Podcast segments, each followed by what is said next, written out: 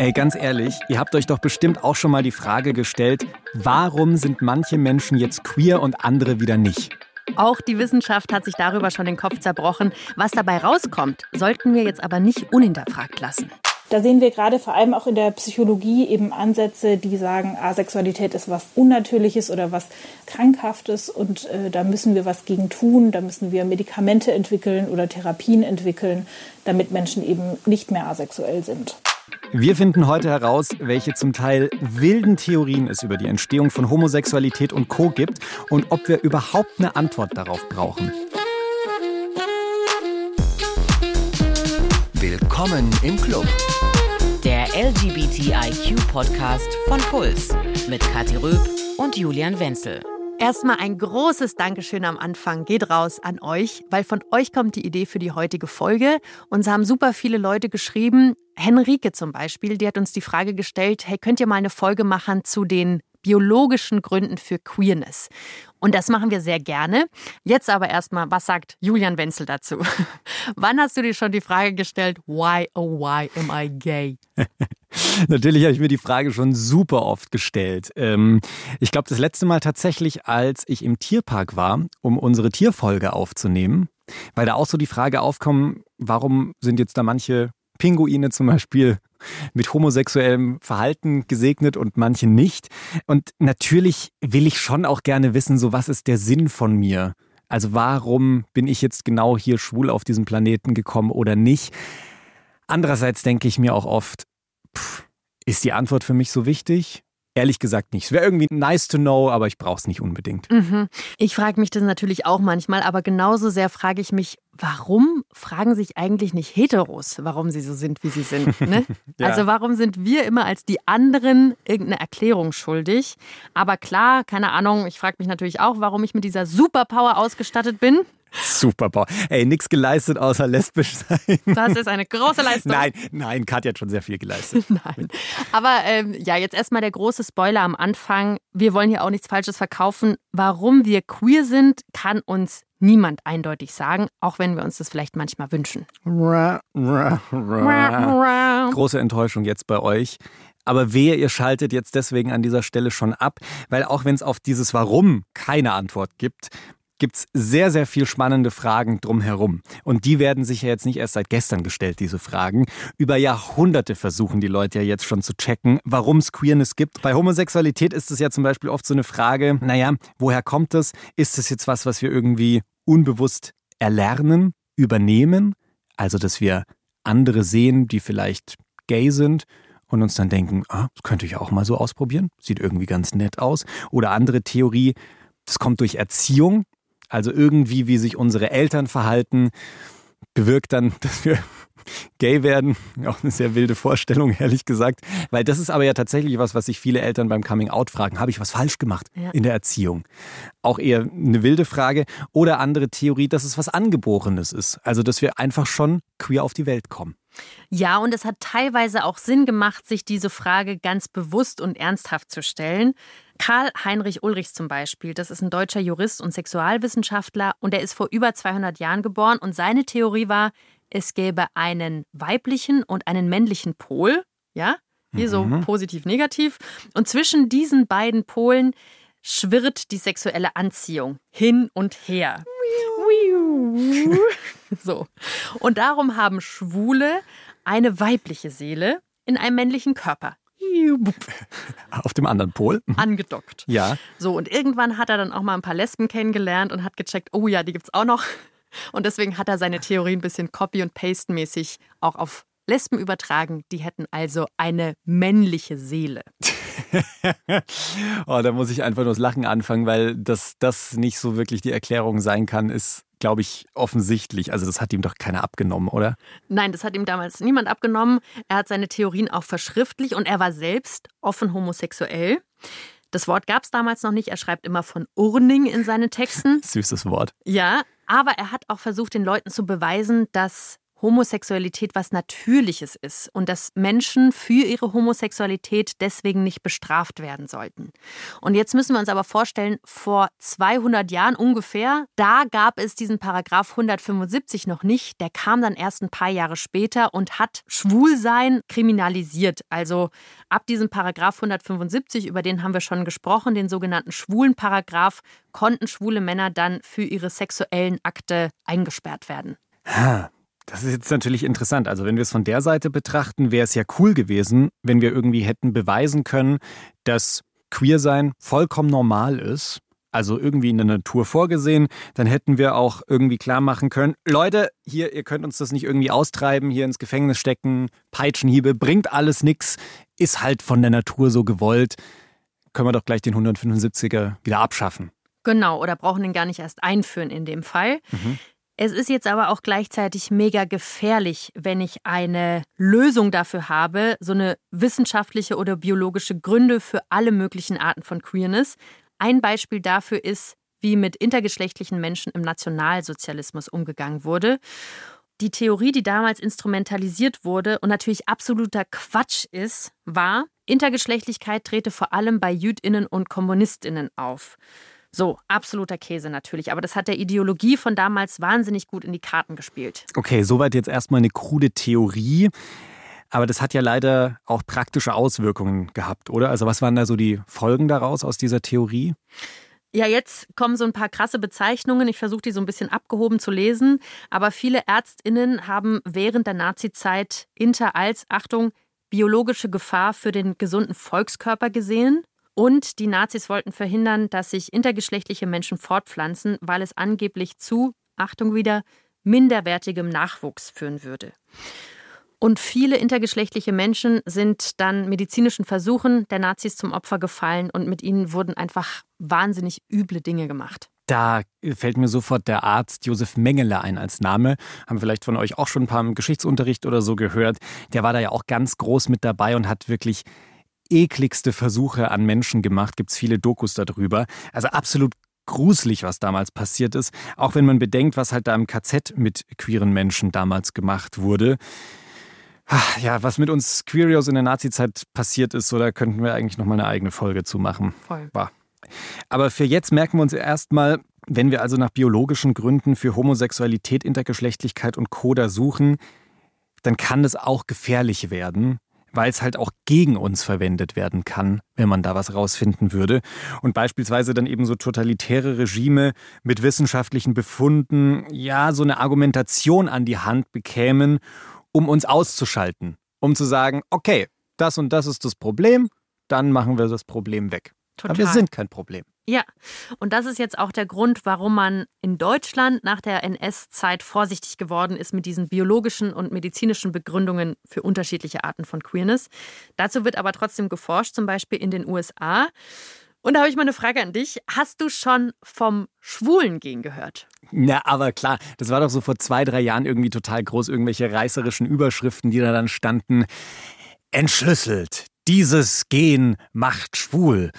Also, ich habe das damals nicht so richtig glauben können. Ja, Du musst auch jetzt noch nicht dran glauben, die Leute haben sich schon sehr lange mit diesem sogenannten Schwulengen auseinandergesetzt. Schon seit 30 Jahren ist es im Gange, die Forschung dazu.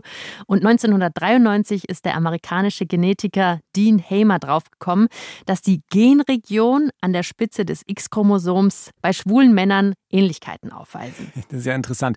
Aber scheint sie jetzt nicht so wirklich gehalten zu haben, diese Erkenntnis, oder? Nee, es gab da noch andere Studien zu anderen Genregionen, die dazugekommen sind. Und es ist einfach ganz klar, es gibt nicht das eine Schwulengen. Es spielen wahnsinnig viele genetische Einflüsse eine Rolle, aber das Ganze ist generell viel komplexer als gedacht. Und das haben auch ForscherInnen in einer Studie, die ziemlich neu ist, rausgefunden. Die kam erst vor zwei Jahren raus. Da hat der Wissenschaftler Andrea Gianna und seine KollegInnen eine richtig große Studie gemacht mit knapp 480.000 Leuten, die schon mal Sex mit dem gleichen Geschlecht hatten. Also ich hoffe, ihr sitzt jetzt an der Stelle weil da muss ich jetzt mal eine große Erkenntnis teilen, wenn du sagst, dass sie 480.000 Leute untersucht haben, die schon mal Sex mit dem gleichen Geschlecht hatten. Nur weil du einmal Sex mit dem gleichen Geschlecht hattest, bist du nicht automatisch homosexuell. Genau. Aber dazu gab es halt den größten Datensatz. Also da hatten sie einfach die meisten äh, Informationen über diese Leute, die miteinander geschlafen hatten. So, und sie wollten jetzt Unterschiede an DNA-Stellen dieser Leute feststellen im Vergleich zu Menschen, die noch nie Sex mit dem gleichen Geschlecht hatten. Und sie haben an fünf Stellen auf den DNA-Strängen auch tatsächlich Unterschiede der beiden Gruppen festgestellt. Das ist aber super unaussagekräftig, weil man ja auch davon ausgehen kann, dass diese Personen vielleicht einfach besonders offen oder neugierig sind oder so. Es ist also überhaupt nicht klar, ob die sich überhaupt als homo, bi, pansexuell oder so identifizieren und ob das dann auch so gut zusammenpasst. Wir packen euch jetzt mal, das ist alles ziemlich komplex, einen Link in die Show Notes. Da gibt es ein Video zu dieser Studie von unserer großartigen Funkkollegin MyLab und die erklärt dann nochmal deeper auch zwischen biologischen und genetischen Unterschieden und dröselt ganz genau auf, wie genau die ForscherInnen hier vorgegangen sind. Und sie macht auch nochmal ganz deutlich, wie kritisch wir das Ganze betrachten müssen. Aber super spannend, dass man da schon versucht hat, eben was rauszufinden und dann da auf irgendwelche Genstränge gekommen ist, die man da vielleicht identifiziert hat. Aber ich stelle mir das wahnsinnig kompliziert vor, weil du jetzt ja auch gerade gesagt hast, naja, Woher weißt du denn jetzt auch, ob die Person schwul ist oder nicht? Also es gibt ja auch Leute, die vielleicht schwul sind, es aber nicht ausleben, unterdrücken. Also da gibt es ja super viele ah, komplizierte Fragen. Puh, ich weiß, warum ich nicht in die Wissenschaft gegangen bin. Wir haben jetzt schon mal so ein paar Theorien kennengelernt. Gibt es noch mehr? Jo, es gibt noch eine ganze Latte. Es gibt zum Beispiel den Forschungsansatz, der erklären will, dass Homosexualität unter bestimmten Umständen über die Eltern vererbt wird. Also zum Beispiel, eine lesbische Frau würde demnach ihre Sexualität von ihrem Papa erben, der auch auf Frauen steht. Ja? Mhm. Es gibt noch andere Hypothesen, aber kurz gesagt, keine liefert jetzt so eine eindeutige Erklärung, warum manche von uns hetero und manche eben queer sind. Also so richtig überzeugt bin ich auch von dieser Theorie noch nicht. Dann hätte ich jetzt die Sexualität von meiner Mutter geerbt, weil ich auf Männer stehe. Ganz genau. Mhm. Naja. Gesetzten Falles, sie steht auf Männer. Ja, ja, das ist so. Also bei mir kommt da jetzt an der Stelle gleich die Frage auf, was wäre denn jetzt, wenn wir in Zukunft da jetzt wirklich was rausfinden würden? Also wir haben ja jetzt schon mitbekommen, was passiert, wenn sich Leute wie die Nazis da was zusammenreimen und dann irgendwie wild rum experimentieren. Wie können wir denn Forschung dann von heute einordnen? was dazu geforscht wird? Also wie gehen wir damit um, wenn es da Erkenntnisse geben sollte? Wir holen uns Unterstützung dazu von Annika Spahn. Sie ist in der Leitung und sie ist Aktivistin und Wissenschaftlerin und forscht über Sexualmedizin. Hallo Annika. Hallo. Annika, ich habe gelesen, du forschst zu Heteronormativität und da jetzt nochmal das Wort, wenn davon ausgegangen wird, dass das Heteroleben so die Norm ist oder der Standard ist. Und du forschst mhm. jetzt also zu Heteronormativität der Sexualmedizin. Was machst du da genau? Genau, ich schaue mir an, inwiefern ähm, SexualmedizinerInnen, also das sind zum Beispiel äh, ÄrztInnen in der Gynäkologie, eben grundsätzlich mal die Annahme haben, dass alle ihre PatientInnen hetero sind und cisgeschlechtlich und nicht asexuell und so weiter und was das eben mit den PatientInnen dann macht in der Interaktion auch. Mhm. Du hast gerade ja schon zugehört, als wir über diese ganzen Studien und wilden Theorien gesprochen haben. Was ist denn da so dein erstes Gefühl, wenn du von solchen Studien und Untersuchungen hörst? Ich habe da erstmal ein schlechtes Bauchgefühl ähm, und ich habe auch das Gefühl, dass da viel zu wenig Hinterfragung bei den Leuten selber stattfindet, die diese Studien ähm, durchführen. Also welche Implikationen das hat und ähm, auch, ne, was mit den Ergebnissen passieren würde, äh, wenn die jemals was rausfinden würden. Mhm. Ich kann aber natürlich trotzdem irgendwie verstehen, dass die Leute da gerne eine Antwort darauf haben wollen. Also so von wegen, was ist der Sinn in meinem Leben? Warum bin ich denn queer? Sag's mir bitte. Aber wir haben ja auch schon gelernt, ja, schwierig eher wegen Machtmissbrauch und solchen Sachen. Mhm. Zu meiner Frage davon vorhin, damit wir da so ein bisschen konkret werden. Also, wenn da jetzt morgen ein Artikel erscheinen würde, in dem es heißt, wir haben eine Antwort darauf. Ihr seid queer aus diesem Grund. Was denkst du, was dann als nächstes passieren würde? Ja, also ich glaube, es hätte sowohl positive wie auch negative Implikationen. Im Positiven, ne, wenn wir feststellen würden, zweifelsfrei, Leute sind queer, weil sie so geboren werden und es gibt nichts, was irgendjemand falsch gemacht hat, es gibt nichts, was man daran ändern kann, etc., dann ist das natürlich eine sehr starke Basis für Diskriminierungsschutz. Ne? Das ist so das Positive. Im Negativen können natürlich dann Forschungen beginnen zu der Frage, wie, wie kann das verhindert werden? Ähm, wie können wir feststellen, dass Leute queer sind? Also können wir einen Gentest machen oder so? Und eben auch, wie kann das vielleicht geheilt werden? Und das sind so die gefährlichen Fragen. Lass uns da vielleicht an der Stelle mal ein ganz konkretes Szenario irgendwie uns ausmalen. Also was könnte zum Beispiel, nehmen wir jetzt mal in der Medizin passieren, wenn da so eine Ursache gefunden werden würde? Also es gibt ähm, zum Beispiel mehrere MedizinerInnen, die auch an dieser Frage forschen oder geforscht haben die zum Beispiel die Auffassung vertreten, dass Eltern das Recht haben sollten zu wissen, ob sie ein queeres Kind, ein schwules Kind bekommen oder nicht. Und das hat natürlich dann die Implikation, wenn Eltern das rausfinden in der Schwangerschaft, ähm, dass denen angeboten wird, ob sie abtreiben möchten oder nicht. Oh. Und das bedeutet eben, dass wir äh, da sein könnten, wo wir momentan sind bei Personen mit Down-Syndrom, dass eben massenweise queere Kinder abgetrieben werden, weil Eltern keine queeren Kinder haben wollen. Gruselige Vorstellung. Mhm. Das ist ein wahnsinnig gruseliges Szenario, also diese Pränataldiagnostik, ne, wie du gerade schon gesagt hast, wenn man also vor der Geburt schon rausfindet, dass man queer ist oder nicht. Und dann stellt sich für mich ja aber auch die Frage, wie wollen wir denn überhaupt wissen, wer queer ist? Also da sind wir ja vorhin schon in der Studie stutzig geworden, als sie da alle Menschen in einen Topf gepackt haben, die jemals mit einer anderen Person geschlafen haben. Ne? Die sind jetzt aber deswegen nicht alle queer. Also wie will man in solchen Studien oder dann auch für solche Folgen oder so überhaupt definieren, wonach man sucht? Versteht? Ja, das ist eine super Frage. Gerade in der quantitativen Forschung, also die mit der Statistik, ähm, muss man natürlich immer Kategorien machen, sonst funktioniert das nicht. Ne? Und äh, diese Kategorien können niemals das abbilden, was an menschlicher Vielfalt da ist, selbst wenn man es gut meint und gut macht. Ähm, und ihr habt auch schon festgestellt, ne, das kommt schon an die Grenze, wenn man über Homosexualität spricht. Und da haben wir noch gar nicht drüber nachgedacht, dass Menschen vielleicht bisexuell sein können, dass sie asexuell sein können, dass ähm, sie manchmal einfach queer sind, ähm, dass sie, dass Anziehung wechseln kann, fluide ist, ähm, dass Menschen queer sein können, ohne jemals sexuelle Erfahrungen gemacht zu haben, dass manche Menschen sexuelle Erfahrungen machen, die nicht mit ihrer sexuellen Orientierung oder mit ihrer Identität übereinstimmen. Genau, also Menschen sind unfassbar kompliziert und vielfältig und das lässt sich einfach in so einem Kategoriensystem nicht abbilden. Also für mich bedeutet das jetzt irgendwie, dass solche Studien doch zeigen, dass wir in einer krassen Hetero-Welt leben. Also wenn das halt immer so gesehen wird als der Standard, von dem jetzt ausgegangen wird an der Stelle und äh, alles andere versuchen wir irgendwie in kleine, möglichst klar abzugrenzende Töpfchen zu packen, dann wird halt immer davon ausgegangen, Hetero ist der Standard und den Rest müssen wir jetzt untersuchen und dafür müssen wir irgendwelche Definitionen finden, oder? Genau richtig. Da muss auch sozusagen ein Nutzen gefunden werden es gibt zum Beispiel Ansätze, die untersuchen, warum evolutionstechnisch Homosexualität existiert. Also welchen evolutionären Nutzen hat Homosexualität? Ähm, und da werden dann Theorien aufgestellt, dass zum Beispiel gesagt wird, okay, ähm, vielleicht sind äh, gleichgeschlechtliche Paare evolutionstechnisch dazu da, äh, Kinder aufzuziehen, deren Eltern gestorben sind. Das wurde auch in unserer Zoo-Folge so erzählt bei den Tieren, dass es da eventuell diesen Sinn gibt. Genau, und dann muss ich mich aber fragen, warum müssen denn queere Menschen einen evolutionären Nutzen haben, um existieren zu dürfen?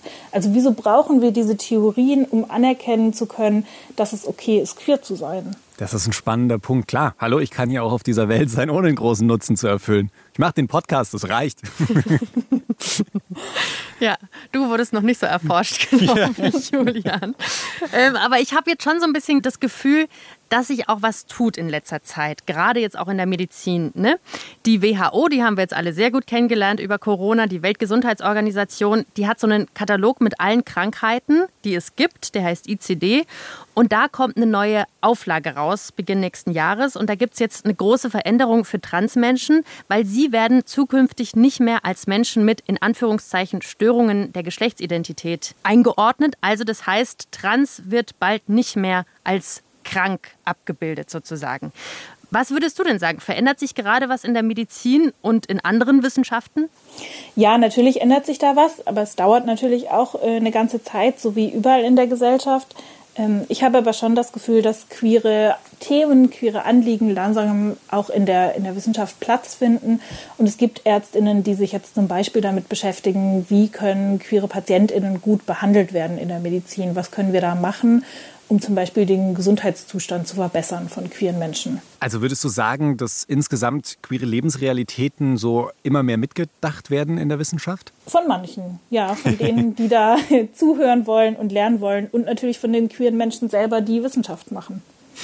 Da muss ich jetzt gerade so allgemein an viele Folgen denken. An eine vielleicht konkret, an unsere ACE-Folge, wo es ums asexuelle Spektrum so ging. Also Thema Sichtbarkeit war da ein großes Thema.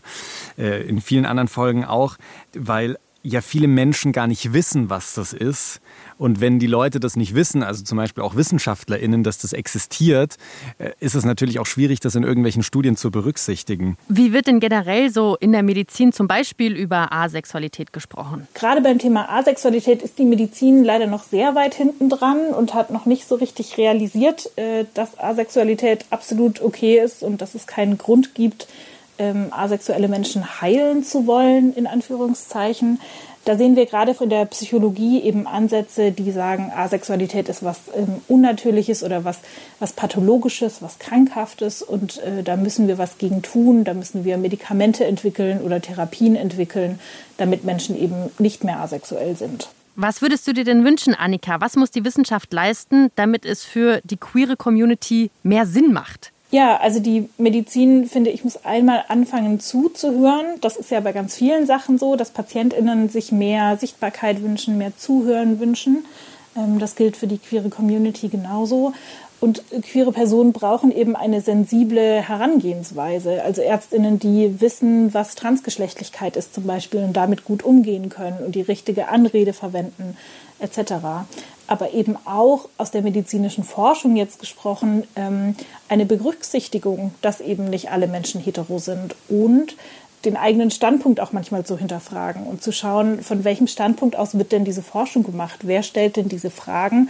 Und ähm, sind das neutrale Fragen? Also vermutlich ja eher nicht, aber ähm, genau sind meistens Heteros, die dann wahrscheinlich auch die Fragen stellen und dementsprechend queere Perspektiven dann oft mal ein bisschen weggelassen werden. Genau richtig, ja. Ja, und äh, damit das nicht so oft passiert, dafür braucht es halt auch so Leute wie dich, die dann in ihren Forschungen irgendwie wieder darauf aufmerksam machen und sagen, halt, bitte mitdenken, da gibt's noch was.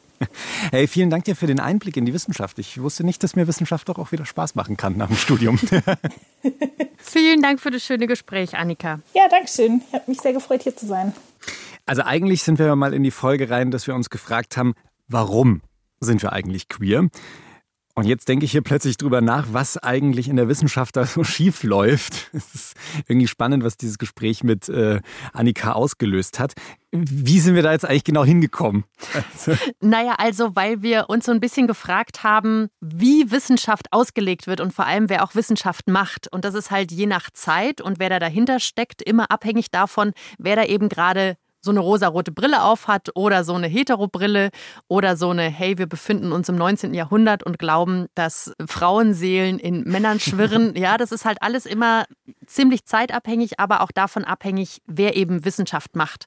Mhm. Und deswegen ist es wichtig, wenn wir so Sachen hören wie, hey, ein neues Schwulen gehen, dass wir da immer so ein bisschen hinterfragen, okay, wer wurde da eigentlich befragt, wer steckt da wirklich dahinter? Und gerade bei queeren Themen muss man eben gucken, dass solche Forschungen auch wirklich sensibel angegangen wurden. Voll wichtiger Punkt und ich wünsche mir allgemein so, dass wir aus dieser Folge mitnehmen, dass halt in der Wissenschaft auch wir queeren Leute noch lange nicht so als Standard wahrgenommen werden, dass wir da noch nicht so, so oft mitgedacht werden. Mhm, voll. So, das war jetzt wirklich eine Latte an Informationen von einem schwulen Gehen, das es nicht wirklich gibt. Mir raucht der Kopf. Ja, aber vielleicht habt ihr ja Redebedarf und wollt das mit Leuten teilen, dann macht es doch einfach wirklich, teilt diese Folge und redet mit euren Liebsten darüber, was ihr davon haltet. Oder ihr könnt auch einfach uns schreiben. Über Instagram zum Beispiel, da heißen wir Willkommen im Club klein und zusammengeschrieben. Können wir auch gerne den Redebedarf stillen. Wir sind ja quasi auch eure Liebsten. Ja, hoffentlich. Nächste Woche stecken wir unsere Nasen dann in queere Literatur. Ah, oh, da freue ich mich sehr drauf. Ja. Das literarische Duett mit Kathi und Julian wird dann hier eröffnet. Und wir werden nur so reden. Natürlich, so wie echte LiteratInnen. Ja. Habt eine tolle Woche bis dahin. Bis dann. Tschüss. Redaktion Mila Hahner, Kathi Röb und Marion Lichtenauer. Produktion Christian Heiß und Jacqueline Hofer. Sounddesign Benedikt Wiesmeier und Enno Rangnick. Grafik Christopher Roos von Rosen, Max Fesel und Fabian Stoffers. Puls